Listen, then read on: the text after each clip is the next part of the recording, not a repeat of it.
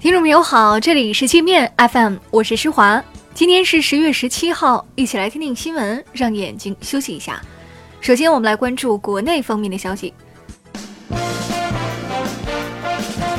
中国驻美外交官的在美公务活动遭到美国国务院粗暴干扰。特工头子蓬佩奥领导的美国国务院要求中国驻美外交官访问美国地方政府、高校和科研机构前，必须提前通知美国国务院。中国驻美大使崔天凯说，此举违反维也纳公约。外交部发言人耿爽表示，中方一贯支持美国驻华外交人员在华开展正常的公务活动，并且提供必要的便利。美方应纠正错误，不要人为设置障碍。生态环境部预计，由于今年秋冬季北方风速小、气温偏高、冷空气活动少、强度偏弱，北方雾霾可能持续较长时间，覆盖范围较广，需要加强减排，抵消不利天气的影响。国家市场监管总局将对网红带货现象进行严查。一些不良商家揣着捞一笔是一笔的想法，依托网红搞虚假宣传，倒卖劣质商品，尤其是保健食品，让不少消费者掉进了坑里。据外交部消息，两个在华美国人因涉嫌组织他人偷越边境，九月底被江苏警方分别采取刑事拘留和取保候审措施。贾跃亭在美申请个人破产后，被曝每月收入高达九万多美元，折合人民币六十六万多。贾跃亭待偿还的债务总额约三十六亿美元。国内舆论担心他通过破产逃避债务，专家建议出台个人破产法，对自然人破产行为进行规范，阻止滥用破产制度恶意讨债。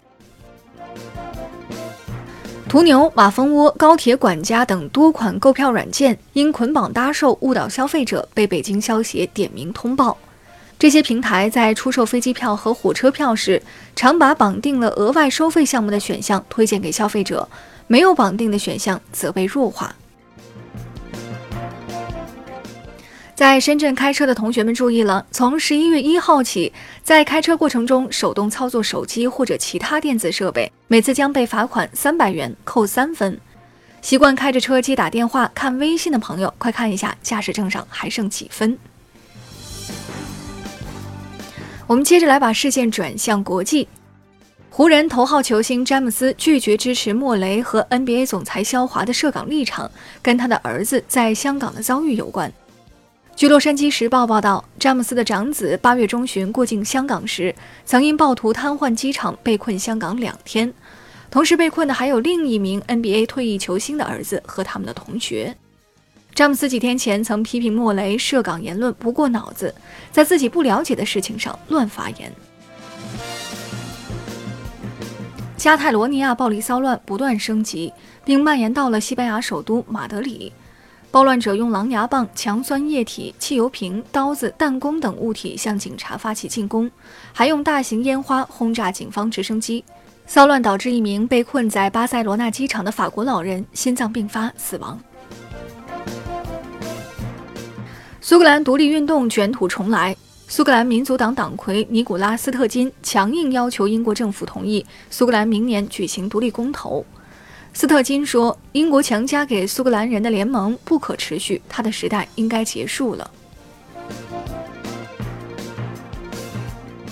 欧盟拉开铡刀，准备给美国芯片巨头博通公司放血。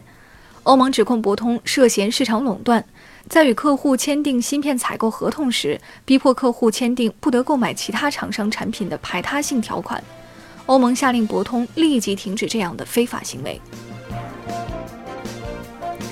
德国总理默克尔允许华为参与该国 5G 网络建设后，美国再次发出威胁，称如果德国不封杀华为，美国将重新评估与德国在情报共享上的关系。印度总理莫迪威胁说，要将所有流经印度的河水全部截留在印度国内，不让一滴水流到巴基斯坦。印巴双方曾签过条约，共享六条河流的水资源，各自分管三条。谷歌导航坑惨了到意大利萨丁岛一个小镇旅游的游客。据小镇镇长说，谷歌地图经常把外地车辆和游客带到走投无路的地方。为了帮助这些迷路的客人，当地救援队去年一共出动了一百四十四次。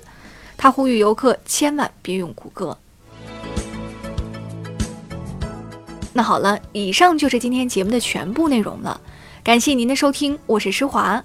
欢迎您下载界面 App，在首页点击试听，找到界面音频，更多精彩内容等着您收听。